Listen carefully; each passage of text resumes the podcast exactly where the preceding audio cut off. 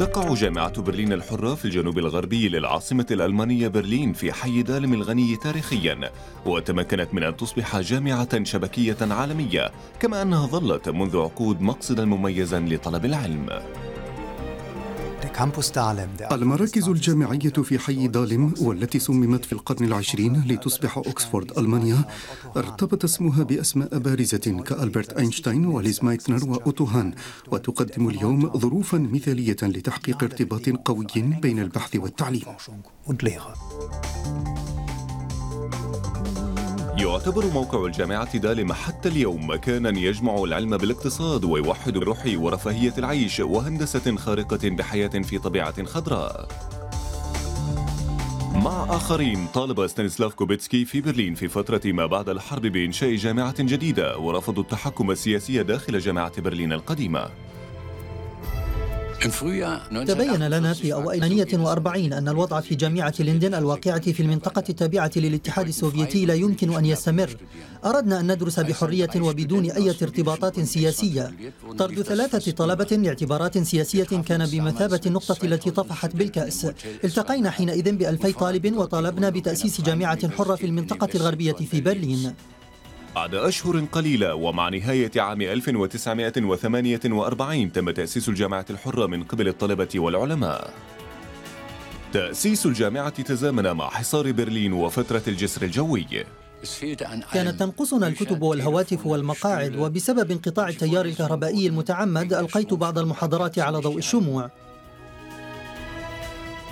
كانت الجامعة الحرة تدعم من قبل الحلفاء الأمريكيين وساسة برلين بهذا تمت المحافظة على النموذج الهومبولدي للتعليم وعلى الحرية الأكاديمية للمدينة.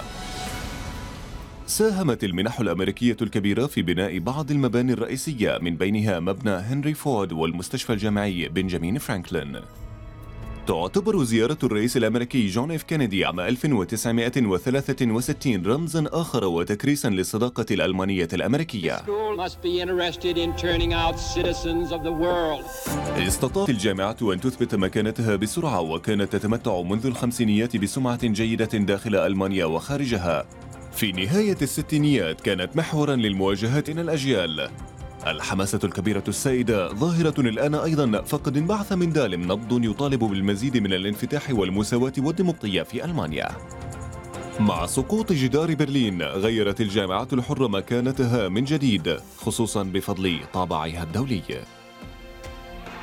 كان عام 2007 مصيريا لجامعة برلين الحرة حيث حصلت على درجة الامتياز كواحدة من بين قلة من المعاهد العليا في ألمانيا.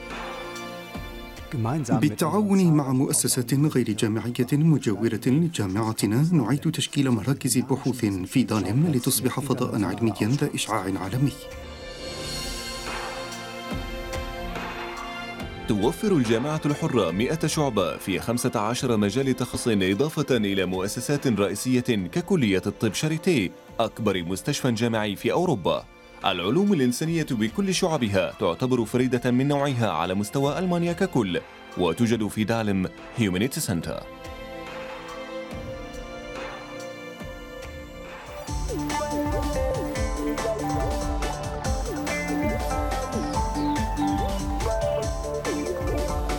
nemzetközi kapcsolatokat tanulok itt Berlinben a Freie Universitéten, és úgy gondoltam, hogy azért érdemes idejönni, mert leginkább itt lehet a multikulturalitást test közelből átélni.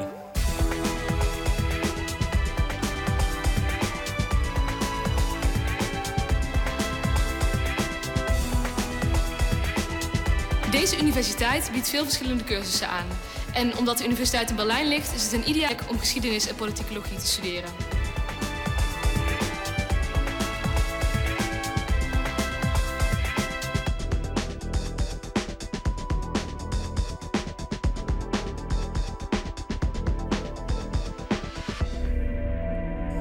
فيما يتعلق بالعلوم في جامعة برلين الحرة فإن الأبحاث تتم حسب القواعد والتطبيقات وتخصصاتها مرتبطة ببعضها البعض.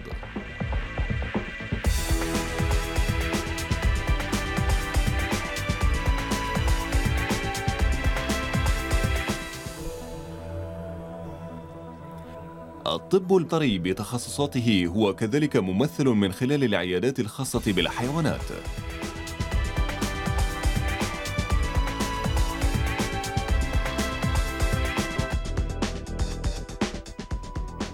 عدد كبير من الشخصيات في مجال العلم والسياسة والمجتمع والثقافة. زاروا الجامعة الحرة أو درسوا أو قاموا بالتدريس فيها.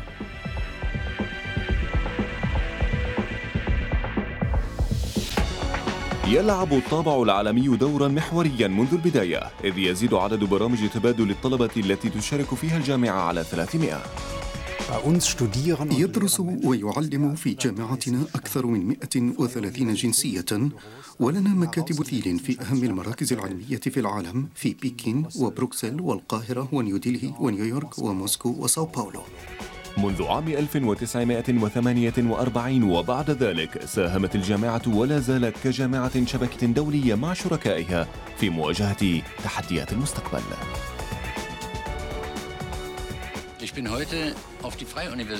أنا اليوم أكثر فخرا بالجامعة الحرة من أي وقت مضى.